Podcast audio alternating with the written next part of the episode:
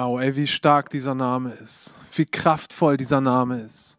Egal, wo du stehst gerade oder wo du, wenn du sitzt auf deinem Sofa, hey, nimm dir mal ganz kurz eine Sekunde, streck mal deinen Arm aus. Und vielleicht stehst du oder sitzt du gerade vor einem Problem und grübelst darüber nach und denkst dir, hey, nichts ist stärker als das hier. Dann möchte ich dir eins sagen heute Morgen. Der Name Jesu ist stärker als jedes Problem, jede Herausforderung, jedes, jedes Ding, mit dem du gerade dealst. Der Name Jesu ist stärker und er ist kraftvoll. Und das möchte ich dir zusprechen. Herzlich willkommen in unserem Gottesdienst. Schön, dass du da bist. Mein Name ist Christoph. Ich darf mich ganz kurz vorstellen. Ich bin Pastor hier in der Kirche und ich liebe es, mit dir gemeinsam Gottesdienst zu feiern. Noch viel lieber hätte ich dich natürlich hier im Kino sitzen, in unseren Seelen. Äh, wir sind hier echt mit einer minimalen Mannschaft unterwegs, aber es ist ein, immer noch ein Privileg, dass wir hier sein dürfen, äh, dass wir das von hier zu Hause, äh, von hier im Kino euch zu Hause bringen können. Und es ist so schön, dass du eingeschaltet hast. Ich freue mich, dass du da bist. Wir haben einen ganz besonderen Gottesdienst. Nämlich heute ist unser Kleingruppensonntag, unser Kleingruppenbazar. Und ganz normalerweise an diesem Sonntag geht es ab hier in der Kirche im Kino. Denn wenn du schon mal hier warst oder wenn du noch nie hier warst, hier gibt es so ein Foyer, wo wir dann unser Café haben und wo beim Kleingruppensonntag irgendwie unsere 20, 25 Kleingruppenleiter auf dem Foyer stehen mit so einem Schild und du kannst dir einfach Informationen holen, kannst ins Gespräch kommen und kannst vielleicht sagen, ich mache einen Schritt in eine Kleingruppe hinein. Und das läuft heute ein bisschen anders über Zoom. Paul und Sina haben das schon gesagt, aber nichtsdestotrotz ist es eine geniale Chance heute, Teil von etwas zu werden, von einer Kleingruppe, von einer Gruppe von, von Leuten, die zusammenkommt und sagt, ey, gemeinsam gemeinsam gehen wir durch dieses Leben.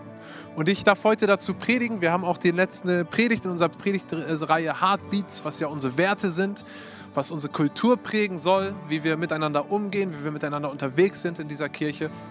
Und ganz einfach gesagt ist das eigentlich so, Werte die, wenn die zur Kultur werden, wenn die nicht nur an der Wand hängen und irgendwie schön aussehen, sondern wenn die, wenn die zur Kultur werden, wenn wir die leben, alle miteinander und in, in unseren Interaktionen, in unseren Gesprächen, wenn das, wenn das lebt in uns und, und äh, Frucht hervorbringt, dann ist das ein bisschen so wie die, wie soll ich sagen, wenn wir uns überlegen, eine Reise anzutreten, schlechtes Beispiel in Zeiten von Corona, ich weiß, aber stell dir einfach vor, wie das war, als man so Reisen gemacht hat, völlig verrückt, irgendwie nach Hamburg oder, oder äh, nach Kiel, völlig abgedreht, die Vorstellung, ne? oder stell dir vor, nach Dänemark ist man gefahren, ne? über die Grenze, total irre, aber das war mal tatsächlich so. Und, und wenn man das so gemacht hätte, dann hat man sich überlegt, alles klar, wie mache ich es eigentlich? Ich habe so verschiedene Optionen, ich kann einen Bus nehmen, ich kann ein Auto nehmen, ich kann zu Fuß über die Grenze laufen irgendwie und einen Hotdog bei Anis Kiosk essen oder was auch immer. Ähm, und hat sich das so überlegt. Und so ist das eigentlich mit Werten, dass wir, wir haben ein Ziel, das wir erreichen wollen als Kirche oder auch als Person hast du ein Ziel, was du erreichen möchtest.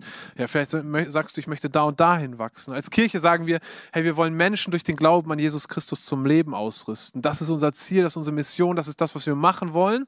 Und die Frage ist so ein bisschen, wie kommen wir denn dahin? Wie machen wir das jetzt? Nehmen wir das Auto, nehmen wir den Bus, den Zug, äh, laufen wir zu Fuß oder schwimmen wir durch die Förde? Dann ist das, dass wir gesagt haben, hey, wir nehmen unsere Werte, wir nehmen diese Heartbeats, ja, wir nehmen Ehren, wir nehmen Exzellenz, wir nehmen uns, äh, die, die deutsche Übersetzung kann ich noch nicht so ganz nach, nach etwas äh, auszustrecken, reaching out, wir nehmen äh, Advancement, nach vorwärts zu gehen und sagen, das ist sozusagen äh, wie das Transportmittel, das uns dahin bringt, Menschen durch den Glauben an Jesus Christus zum Leben aus, auszurüsten. Und, und alles, was wir tun, muss sozusagen in diesem Rahmen stattfinden oder soll in diesem Rahmen stattfinden und soll dadurch getränkt sein. Und diese Werte sind nicht irgendwelche Werte, sondern das sind die Werte, die uns ausmachen, die uns als Kirche ausmachen. Aber ich möchte dir sagen, es sind auch Werte, die mich als Person ausmachen wo ich gemerkt habe, das sind gute Werte, die ich in mein Leben tragen möchte, in meine Familie, in, in mein Arbeitsumfeld, zu, den, zu meinen Freunden, in meine Nachbarschaft möchte ich diese Werte hineintragen. Ich möchte sagen, das ist, wie ich unterwegs bin. Ja? Andere Leute haben andere Werte, aber das sind unsere Werte, das sind meine Werte, wie ich unterwegs bin. Ich möchte die Menschen ehren um mich, um mich herum. Ich möchte, ich möchte mich ausstrecken nach Exzellenz. Ich möchte mich ausstrecken, besser zu werden. Meine Frau und ich, wir haben das von Anfang an unserer Ehe gesagt, hey, wir werden niemals stehen bleiben. Wir gehen vielleicht mal einen Schritt zurück, wir, äh, wir, wir, so von mir aus, aber wir bleiben niemals stehen, weil dieses Eingeschlafene, das möchten wir nicht. Wir möchten uns immer ausstrecken nach mehr, nach etwas Neuem, nach etwas anderem. Ähm, und das sind so Werte, die uns ausmachen. Ja? Oder wir, wir strecken uns aus nach den Menschen um uns herum. Wir gehen nicht irgendwie so durch die Welt, sondern wir sagen, ey, da sind Leute, die Herausforderungen haben, die herausgefordert sind, denen wollen wir helfen, die wollen wir, die wollen wir im Blick haben, die wollen wir unterstützen, die wollen wir fördern. Ja, und heute ist der letzte Wert dran, nämlich Together.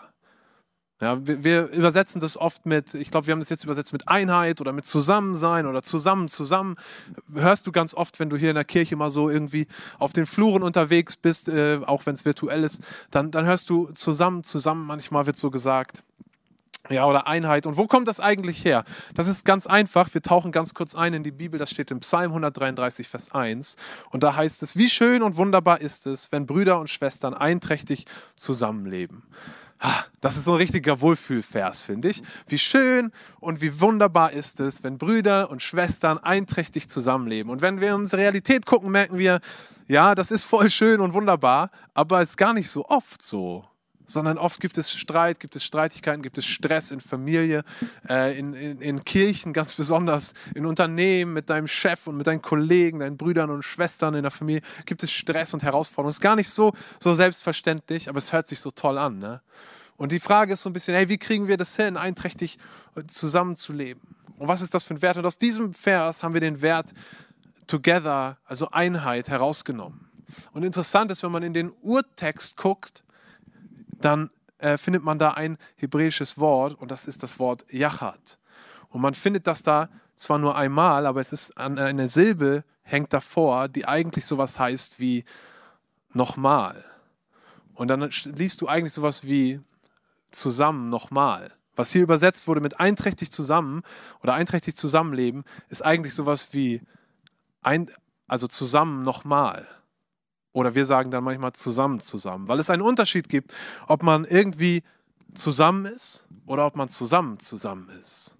Ob man einfach nur, und das ist was, was wir gerade in Kirche irgendwie oft benutzen, so ein Wort wie Gemeinschaft, ob wir Gemeinschaft haben oder ob wir Einheit haben.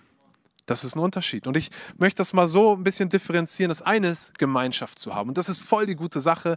Ich liebe das, Gemeinschaft zu haben. Mir fehlt das im Moment, Gemeinschaft zu haben mit Menschen. Mir fehlt es, mit Leuten essen zu gehen irgendwie und, und, oder Leute bei uns zu Hause zu haben oder zu Leuten zum Essen zu gehen. Mir fehlt das. Und es ist, ich glaube, wir haben das alle gelernt in dieser Zeit von Corona. Man, Gemeinschaft ist ein, ein überlebenswichtiges Ding, ist ein grandioses Ding. Und ich bin so dankbar, dass wir als Menschen sozusagen Menschen sind, Personen sind, die Gemeinschaft haben. Müssen, dürfen, sollen, können überhaupt. Ne? Und ähm, Gemeinschaft ist aber auch irgendwie so lose.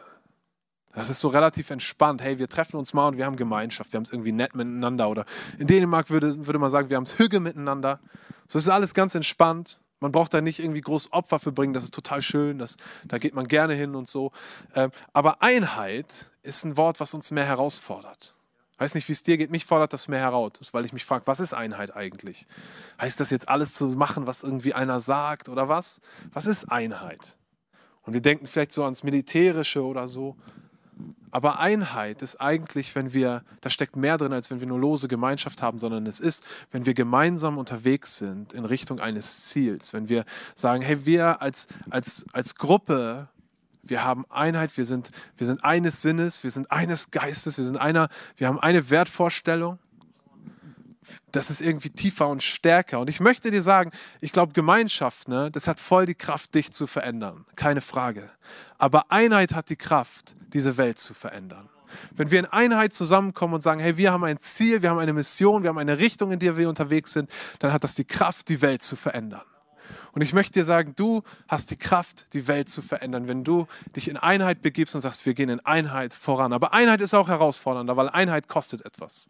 Einheit kostet ein Opfer, was ich bringen muss, zu sagen, manche meiner Vorstellungen, wie es läuft, wie es zu laufen hat, wie irgendwie Dinge sein könnten, die muss ich niederlegen, weil da sind andere, auf die ich eingehe. Gemeinschaft, easy peasy, ich chill einfach mit meinen Freunden. Aber Einheit da musst du ein bisschen was zur Seite legen und sagen, alles klar, ich opfer ein paar Dinge. Wie, ja, wenn wir an Einheit denken und an eine Armee denken, genau so ist das. Hey, alles klar, ist gerade egal, ob ich mich irgendwie, mein Fuß ein bisschen wehtut, wir müssen jetzt dahin marschieren, wir marschieren dahin.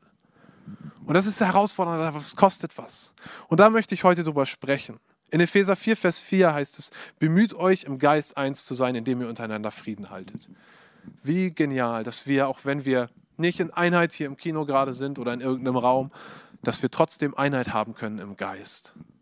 Dass wir im Geiste eins sein können und sagen können, hey, wir sind miteinander unterwegs, wir haben Frieden, wir haben Freundschaft, wir, haben, wir, sind, wir, wir gehören zusammen als Kirche, als Kleingruppe vielleicht sagst du das. Hey, und wir sind gemeinsam unterwegs. Und wir können das im Geist, auch wenn wir es gerade in Person nicht so gut können. Wir können das über Zoom, auch wenn es gerade nicht live irgendwie in einem Raum geht. Und ich möchte, vielleicht fragst du dich, vielleicht bist du neu hier und denkst dir, ey, was ist, was ist eigentlich mit dem Typen da los? Worüber redet der? Was erzählt er mir für Märchen? Dann möchte ich dir jetzt ein richtig krasses Märchen erzählen. Jetzt möchte ich da richtig eintauchen. Und zwar, ich weiß nicht, ob du das wusstest, aber es gibt tatsächlich in der Bibel neun Stellen, an denen über ein Einhorn gesprochen wird. Ich weiß nicht, ob jemand von euch, kannst du mal in den Chat schreiben, schon mal jemand ein Einhorn gesehen hat, in echt? Würde mich interessieren. Ähm, ich glaube, meine Kinder glauben tief und fest daran, dass es Einhörner gibt. Und für alle Kinder, die jetzt zugucken, ich habe noch keins gesehen, heißt nicht, dass es die nicht gibt. Ja, lassen wir es mal dahingestellt. Ein, es, es, gibt in der Bibel neun Stellen, wo ein Einhorn erwähnt wird. Und eine davon lese ich dir jetzt mal vor. Und bevor du dich irgendwie, ne, du kannst jetzt einfach denken, okay, ich bin hier in der Märchenstunde, ist irgendwie abgefahrenes Zeug, verstehe ich nicht, gerade wenn du neu hier bist. Ich werde es dir hinterher erklären. In 5. Mose 33, Vers 13 bis 17, da heißt es folgendes: Gott spricht da gerade. Und zu Josef sprach er: Sein Land liegt im Segen des Herrn. Also Mose spricht, aber er spricht sozusagen den Segen Gottes über äh, verschiedene Leute aus. Und zu Josef sprach er, sein Land liegt im Segen des Herrn. Da sind edle Früchte vom Himmel, vom Tau und von der Tiefe, die unten liegt. Da sind edle Früchte von der Sonne und edle reife Früchte der Monde. Und von den hohen Bergen von alters her und von den Hügeln für und für und edle Früchte von der Erde und dem, was darinnen ist. Die Gnade des, der in dem Busch wohnte, kommt auf das Haupt Josefs und auf den Scheitel des Geweihten unter seinen Brüdern. Seine Herrlichkeit ist wie die wie eines erstgeborenen Einhorns und seine Hörner sind wie Einhornshörner. Mit denselben wird er die Völker stoßen, zuhauf bis an des Landes enden. Das sind die Zehntausenden Ephraims und die Tausenden Manasses. Okay, bisschen freakiger Text. Ich erzähle dir ganz kurz den Kontext. Der Kontext ist der, dass Mose, das war der, der sozusagen der Führer des Volkes Israels, und der steht kurz vor seinem Tod. Und das Volk Israel, das war sozusagen aufgeteilt in zwölf Stämme. Und einer dieser Stämme ist sozusagen der Stamm Josef. Da wird immer ein Name genommen und der steht dann für einen Stamm. Ja, also es ist ein bisschen wie unsere Nachnamen, wenn man jetzt sagt Familie Finn oder so, dann wird ein Name genommen und der steht für ein, einen Stamm.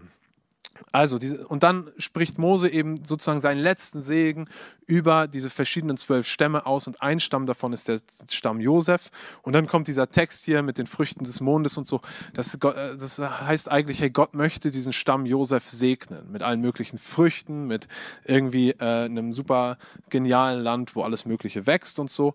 Ähm, und dann kommt dieser, dieser Teil, die Gnade des, der in dem Busch wohnte. Das bezieht sich auf Gott, der äh, Mose mal in einem Dornbusch ähm, begegnet ist, komme auf das Haupt Josefs und auf den Scheitel des Geweihten unter seinen Brüdern. Ich finde das ziemlich cool.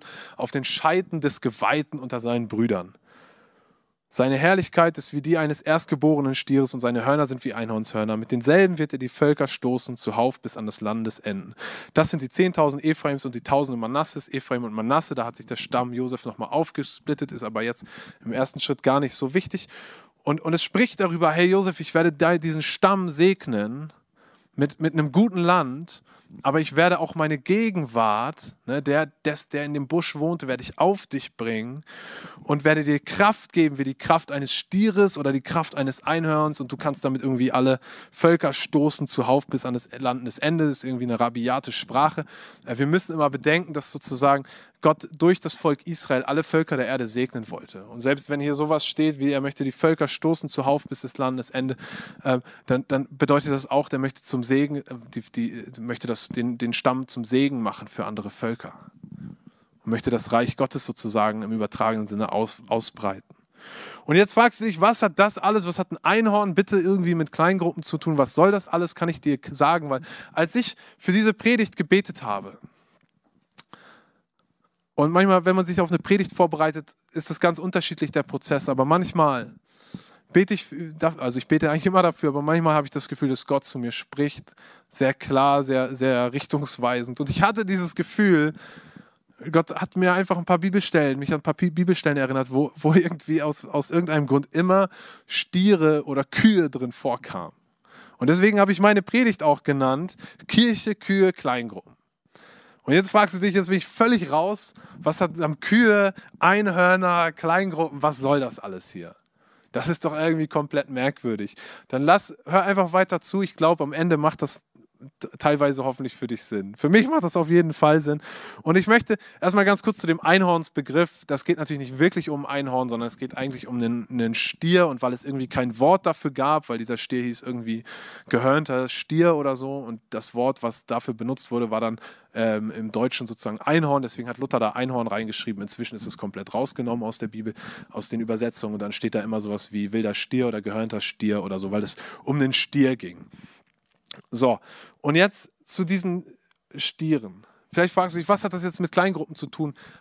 Möchte ich dir sagen. Warum Kleingruppe? Ich hatte den Eindruck, in diesem Text, der jetzt, und das ist keine Dogmatik, der ist jetzt nicht geschrieben für Kleingruppen oder so, aber dass Gott mir ein paar Dinge zeigt in diesem Text, dass ich da ein bisschen was drin entdeckt habe oder entdecken durfte, was irgendwie zu unserem Kleingruppensemester spricht. Und ich möchte es mal eigentlich an drei Dingen festmachen. Warum eigentlich Kleingruppe? Warum Einheit? Warum zusammen zusammenkommen? Warum machen wir das alles?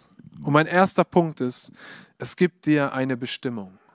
Wenn du in Einheit zusammenkommst, wenn du in einer, in einer Kleingruppe, in einer Gruppe von Menschen bist und sagst, ich lege ein paar Dinge, die mir wichtig waren oder wichtig sind, nieder und ich ringe damit und ich mache mich auf, in Einheit zusammenzukommen, ich treffe mich einmal die Woche, auch wenn es über Zoom ist, und, und gehe diesen Weg, dann glaube ich, dass Gott dir da drin eine Bestimmung gibt.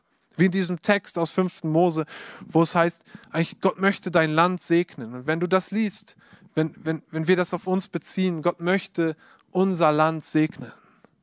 Das Land, was er dir gegeben hat in deiner Familie, auf deiner Arbeit, möchte er segnen dass da all die Früchte des Mondes und der Sonne und was weiß ich, wie das so schön poetisch geschrieben ist hier, möchte er wachsen lassen in deinem Land.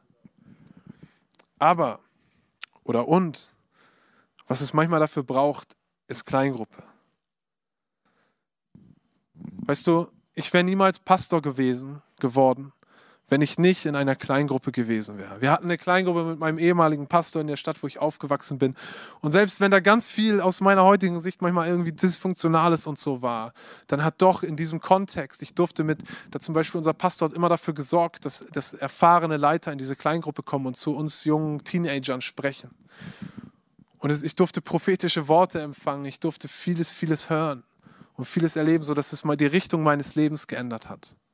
Und ich glaube, das passiert eigentlich, Lebensveränderung passiert immer in einem Kontext von Gemeinschaft und ganz oft in einem Kontext von Einheit. Wo Menschen mit Einheit auch in dein Leben sprechen dürfen. Wo du in das Leben von anderen sprechen darfst. Wo man gemeinsam sagt, ey, wir, wir, wir strecken uns aus nach der Gegenwart Gottes und, und finden raus, was er hat für unser Leben. Da möchte Gott dir eine Bestimmung geben. Mein zweiter Punkt ist, warum Kleingruppe? Weil es dich wachsen lässt, weil es dich stärker macht, hier in diesem Vers oder in, diesem, in dieser Bibelstelle verspricht Gott diesem Stamm Josef, dass er, dass er der ganzen Welt zum Segen wird, dass er die Völker stoßen wird. Er verspricht, dass er ihm Stärke geben wird wie die eines Stieres. Und es passiert, ne, es sind ja auch Stämme, die, über die das ausgesprochen wird. Es passiert, wenn wir als Stamm in Einheit, wenn wir als, als Familie zusammenkommen. Wenn du mit deinem Ehepartner in Einheit zusammen bist, wenn du mit deiner Kleingruppe in Einheit zusammen bist, dann lässt es dich wachsen und macht dich stärker. Ich habe selber Kleingruppen geleitet, äh, Teams geleitet ohne Ende. Ähm, und ich habe ich hab wirklich, ich weiß, ich habe ganz viel falsch gemacht von all dem, was man falsch machen kann. Aber es ist okay, weil ich habe ganz, ganz viel erlebt, dass Gott mich da drinnen geschult hat und stärker gemacht hat. Und ich möchte dir ein Zeugnis erzählen, als ich Jugendleiter war hier in der Kirche da hatte ich einen ganz, ganz besonderen Abend, der mein Leben geprägt hat. Und ich, ich saß in der, in der Speicherlinie, da wo wir uns getroffen haben. Und wir hatten einen Jugendabend und es kamen original drei Jugendliche. Und ich war irgendwie total frustriert. Und ich dachte, was soll das alles hier? Das ist doch blöd, so, weil die anderen haben alle keine Lust und ich habe auch keine Lust mehr und ich wollte es am liebsten alles aufhören und weglegen. Und manchmal ist es so in Gemeinschaft, wenn wir in Einheit zusammenkommen wollen, dann die nerven die Leute und die nerven auch und der hat schon wieder abgesagt und der hat gar keine Lust und ich habe selber auch nicht so richtig Lust und Stress und es ist manchmal ein Ring. Aber an diesem Abend hatte ich das Gefühl, dass Gott in mein Leben spricht und mir sagt, Christoph, ich habe da drei junge Leute dir anvertraut, mit denen du unterwegs sein darfst, in dessen Leben du sprechen darfst. Und was ich möchte von dir ist, dass du zu ihnen sprichst, als wären es die einzigen Menschen auf dieser Welt. als wären es Tausende. Es spielt überhaupt keine Rolle. Ich möchte, dass du sie ehrst. Ich möchte, dass du in ihr Leben sprichst und dass du deinen besten Jugendabend machst, den du je gesehen hast. Und ich kann dir sagen, ich habe da alles, ich habe Buße getan zuerst mal. Und ich habe danach alles reingeschüttet, was ich hatte in diese Jugendarbeit und in den Jugendabend, Jugendabend für Jugendabend. Und ich kann dir sagen, über die Zeit ist es gewachsen. Und Menschen kamen hinzu und Leute kamen in mein Team und es ist gewachsen. Und ich war kurz davor, aufzugeben. Und vielleicht bist du hier als Kleingruppenleiter und denkst manchmal, ich bin kurz davor, aufzugeben. Dann möchte ich dir sagen, mach das nicht. Mach das nicht. Denn der Nummer eins Tipp, den ich für dich habe, ist Beständigkeit. Ist Beständigkeit. Ist dran zu bleiben und zu ehren, was Gott dir anvertraut hat. Und wenn es auch nur eine Person ist, wenn du in einer Kleingruppe bist oder gehen möchtest und da ist nur eine andere Person oder zwei oder drei, man ehr das weil Gott möchte dein Leben verändern in diesem Kontext. Mein dritter Punkt ist, Kleingruppe schenkt dir Schutz. Warum Kleingruppe? Es schenkt dir Schutz, in einer Kleingruppe zu sein. Es gibt ein Konzept von so einem Leadership-Typen Simon Sinek, den ich ganz cool finde. Und der hat, ein, der hat ein Konzept aufgestellt, was er ganz viel Unternehmen und so beibringt. Und das nennt er Circle of Safety. Und es geht darum, dass wir in Unternehmen, aber man kann das übertragen auf Familie, auf Kirche, auf vieles andere, sagen, wir brauchen einen Circle of Safety, einen Kreis der Sicherheit, in dem wir wissen, dass wir sicher sind. Und Kleingruppe ist dein Kreis der Sicherheit, wo du wissen kannst, ich bin sicher hier. Die Welt fliegt auseinander, aber ich bin sicher hier. Corona kann kommen, ich bin sicher hier, weil ich mit Leuten unterwegs bin. Und ich erlebe das so oft, dass in diesen Zeiten Leute, die einsam sind, kämpfen. Ganz krass kämpfen. Weil sie plötzlich sich fragen, wo bin ich eigentlich noch sicher? Was ist sicher? Meine Zukunft ist nicht sicher, was morgen passiert und so. Aber man braucht diesen Kreis an Leuten, wo wir sicher sind, wo wir wissen, dass die Gefahr da draußen ist. Und jetzt komme ich wieder zu Tieren. Und zwar, das schreibt auch der Simon Sinek in seinem Buch, da gibt es einen, einen Ochsen, das ist der Moschusochse. Und der Moschusochse, der hat eine ganz interessante Taktik, kann man sich Videos reinziehen auf YouTube, ist ganz cool. Äh, wenn der angegriffen wird von Löwen oder Wölfen oder so, dann hat er eine Taktik, die er die er angeht. Wir können da mal ein Bild reinschmeißen, dann seht ihr, wie dieser Moschusochse aussieht. Und äh, die Taktik ist, da, das seht ihr auf dem Bild auch schon, der steht da so leicht im Kreis, der, der bildet einen Kreis. Diese Ochsen, die, die starken Tiere, die bilden einen Kreis mit ihren Gesichtern nach außen, den Angreifern face to face. Und die, die, die, die kränklichen und vor allem die jungen Tiere, die kommen in die Mitte und die werden beschützt. Und das macht es einfach Angreifern super schwierig, weil sie nicht vereinzelt irgendwie ein Tier reißen können, sondern sich dann mit der ganzen Herde anlegen. Und egal von welcher Seite sie kommen, äh, es, es immer irgendwie schwierig ist, sozusagen ein Tier rauszuziehen aus diesem Kreis. Und es ist ein bisschen der, der Gedanke, dass wir in unseren Kleingruppen, aber auch in unserer Kirche einen Circle of Safety bilden. Dass wir sagen, ey, in, du bist sicher hier. Wenn du jung bist, gerade wenn du schwach bist, und manchmal brauchen Leute, die, die herausgefordert sind, man, die brauchen uns, die brauchen die Leute, die vielleicht gerade Kraft haben und Power haben, um zu sagen, ey, wir, wir gehen voran, wir beschützen dich, wir, wir, wir stärken dir den Rücken, wir geben dir Zeit und Raum, damit du wachsen kannst. Unsere jungen Leute brauchen das ganz krass. Die brauchen Zeit und Raum, dass sie wachsen können. Und das ist der Job von Mamas und Papas, ob leiblich oder sozusagen äh, äh, wie auch immer in, im, im geistigen Sinne. Ja, wenn du für junge Leute da sein möchtest, dann, dann lass uns Zeit und Raum schaffen, in dem sie wachsen können, wo sie sicher sind, wo sie vielleicht auch, und, und es kommt der Tag, an dem die anderen Tiere sich wieder einreihen und sagen, alles klar, ich bin wieder da. Oder alles klar, ich bin aufgewachsen, ich bin bereit, mit in die erste Reihe zu gehen. Und ich finde das ein cooles Bild für Kleingruppen. Und ich möchte noch ganz kurz, ich komme zum Abschluss dir eins sagen, weil das, wie du so ein, so, ein, so ein Circle of Safety, wie du den geknackt kriegst, ist eigentlich ganz simpel. Ist, indem du Spaltung schaffst, indem du diese Herde auseinandertreibst, indem du die Einheit wegnimmst. Du sagst, pass auf, so jeder macht mal jetzt so ein bisschen sein eigenes Ding. Und als Kleingruppenleiter, vielleicht ganz kurz ein kurzes Kleingruppenleiter-Teaching noch. Es gibt vier Phasen von Teambuilding. Das ist Forming, Storming, Norming, Performing. Bei Forming sammelst du deine Kleingruppe oder dein Team zusammen. Bei, bei Storming, da drehen alle durch, alle tanzen auf den Tischen, die Leute kommen nicht mehr und so, völliges Chaos. Äh, dann überlegst du dir, alles klar, wie schaffe ich wieder Vision, wie schaffe ich Einheit. Und es gibt YouTube-Videos von diesen Ochsen, wo genau das passiert. Auf einmal ist alles irgendwie wild und alle sind zerstreut. Und dann schaffen sie, finden sie wieder eine Einheit, finden sie wieder ihre, ihre Organisation Organisation und dann kommt Performing, wo man abliefert, wo es nach vorne geht, wo Bestimmung freigesetzt wird, wo Sicherheit äh, spürbar wird auf einmal für alle, wo Leidenschaft herrscht. Und ich möchte sagen, wenn du in deiner Storming-Phase bist, gib nicht auf, das ist kein Fehler im System. Halt durch, dann geht es darum, Vision zu kommunizieren, die Herde wieder zusammenzurufen, ein paar Tiere vielleicht ziehen zu lassen, ist okay. Aber ich kann dir versprechen, dass da, wo der, der Feind ein, angreifen wird, ist in der Einheit. Er versucht die Einheit zu, zu zerstören. Er versucht Zwietracht zu, zu, zu, zu sehen. Er versucht Leute gegeneinander aufzubringen, Gerüchte zu streuen. So sicher ist das hier gar nicht. Das ist da, wo, wo, wo die Einheit in Gefahr kommt, wo auf einmal die Kraft in Gefahr kommt. In Matthäus 11, Vers 29 bis 30 heißt es, Nehmt auf euch mein Joch und lernt von mir, denn ich bin sanftmütig und von Herzen demütig. So werdet ihr Ruhe finden für eure Seelen, denn mein Joch ist sanft und meine Last ist leicht. Und wenn es hier von Joch spricht, dann könnt ihr euch das vorstellen wie so ein Joch, was früher so, so Kühe getragen haben, die dann irgendwie einen Karren gezogen haben und, oder einen Flug und die haben das gemeinsam gemacht. Und ich würde ganz gerne, ich liebe das, dass Jesus sagt, mein Joch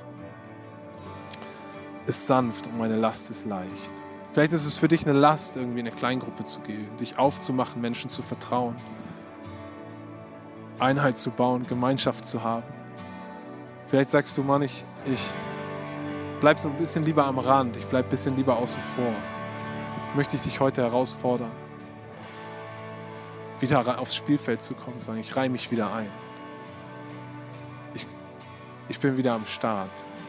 Ey, ich begebe mich wieder in dieses Abenteuer Kleingruppe, in dieses Abenteuer Gemeinschaft, in dieses Abenteuer Einheit. Und wisst ihr, dieses Joch ist nicht nur dazu da, um irgendwie damit du einen Karren ziehst, sondern ist auch dazu da, um dir Richtung zu geben. So, um zu wissen, wir machen das hier nicht alleine. Ich habe wie, ich habe Jesus bei mir, ich habe meine Freunde bei mir, die ihren Arm um meine Schulter legen und mit mir nach vorne gehen. Und ich dachte einfach, dass wir kurz gemeinsam beten, wo auch immer du bist. Du darfst deine Hand auf dein Herz legen. Und vielleicht hat Gott was in dir angesprochen, wo du merkst, boah, da ist mir was verloren gegangen auf der Reise. Ich, ich, ich halte mich fern von Gemeinschaft, ich halte mich lieber zurück. Und dann darfst du das einfach mal Gott bringen, kannst deine Hand ausstrecken. Du kannst sagen, Gott, ich möchte diese Einheit erleben, ich möchte mit dir sein, ich möchte dein Joch spüren, dass du mit mir bist, dass meine Freunde mit mir sind dass ich nicht alleine bin hier drin, dass da Gemeinschaft ist, dass da Einheit ist, dass da Richtung ist, dass wir gemeinsam diesen Flug ziehen in eine Richtung. Und Jesus, ich danke dir für jeden, der da ist, der gerade angesprochen ist. Ich möchte dich bitten, dass du ihn segnest, dass du ihm Mut schenkst für die nächste Zeit, dass du ihm Freude schenkst für dieses Abenteuer, Kleingruppe, Gemeinschaft, Einheit. Ich danke dir für deine Gegenwart, Jesus. Und wenn du hier bist und sagst, ich kenne diesen Jesus noch gar nicht, aber ich möchte ihn kennenlernen, er möchte dir dich in den Arm nehmen und sagen, ich bin doch für dich da, ich bin doch mit dir unterwegs, ich schenke dir Bestimmung, ich schenke dir Wachstum und Kraft. Und dann darfst du einfach mal, wenn das das erste Mal ist, dass ich möchte mein Leben Jesus geben, dann darfst du einfach mal deine Hand ausstrecken und ich möchte für dich beten und du darfst einfach ganz leise, wie du das magst, mitbeten und dich damit eins machen. Dann sagen wir, Jesus, ich danke dir, dass du bei mir bist. Ich danke dir für deine Vergebung. Ich bringe dir all das, wo ich ohne dich gelebt habe. Und ich lade dich ein in mein Herz. Ich bitte dich, dass du auf den Thron meines Lebens kommst und ich folge dir nach. Ich bin ein Kind Gottes Von jetzt an bis in alle Ewigkeit. Amen. Wenn du dieses Gebet zum ersten Mal gesprochen hast, hey, dann schreib das in den Chat oder die posten auch so einen Link, dann wollen wir gerne mit dir unterwegs sein. Wir wollen dich kennenlernen. Wenn du sagst, ich möchte Teil von einer Kleingruppe werden, dann geht es jetzt hier gleich weiter mit einem Zoom-Call, in den du dich reinschalten kannst, egal ob als Kleingruppenleiter oder wenn du sagst, ich interessiere mich für die Kleingruppen. Du kannst auch hier auf YouTube bleiben, aber mehr Infos haben gleich Paul und Sina für dich.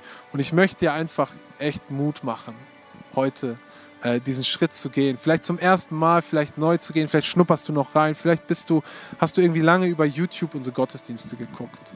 Man, dann begib dich rein in, in dieses Abenteuer Kleingruppe. Begib dich rein in, die, in die Einheit. Und ich glaube, dass da etwas steckt, was dir neue Bestimmung schenkt, was dich stärker macht und was dir Schutz schenkt. Und man, ich träume davon, Teil so einer Gemeinschaft zu sein. Ich liebe das, dass wir hier der, als, als Kirche diese Gemeinschaft sein dürfen, die sagen, ey, wir gehen gemeinsam in eine Richtung. Ich weiß gar nicht, was ich gemacht hätte, wenn in einer Zeit wie dieser, wo irgendwie Corona abgeht, ähm, wenn, wenn ich nicht Kirche gehabt hätte, wenn ich nicht Freunde, Gemeinschaft, Kleingruppe gehabt hätte, mit der ich das teilen kann, mit der ich unterwegs sein kann. Und ich möchte dich einfach einladen, ähm, da heute einen Schritt reinzumachen. Wir Du bist wer du bist, lob meine Seele dir.